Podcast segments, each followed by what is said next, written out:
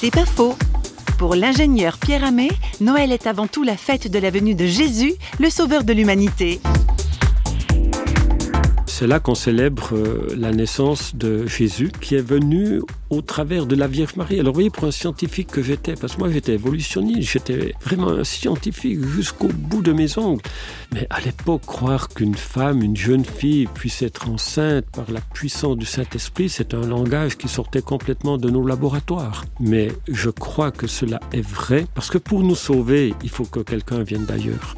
Il y a eu beaucoup de prophètes dans le monde des gens merveilleux, il faut reconnaître, des gens sérieux qui ont apporté beaucoup de bien, mais pour nous sauver, il faut que quelqu'un vienne d'ailleurs. Et cet ailleurs, il vient du Dieu créateur qui s'est fait homme en Jésus-Christ.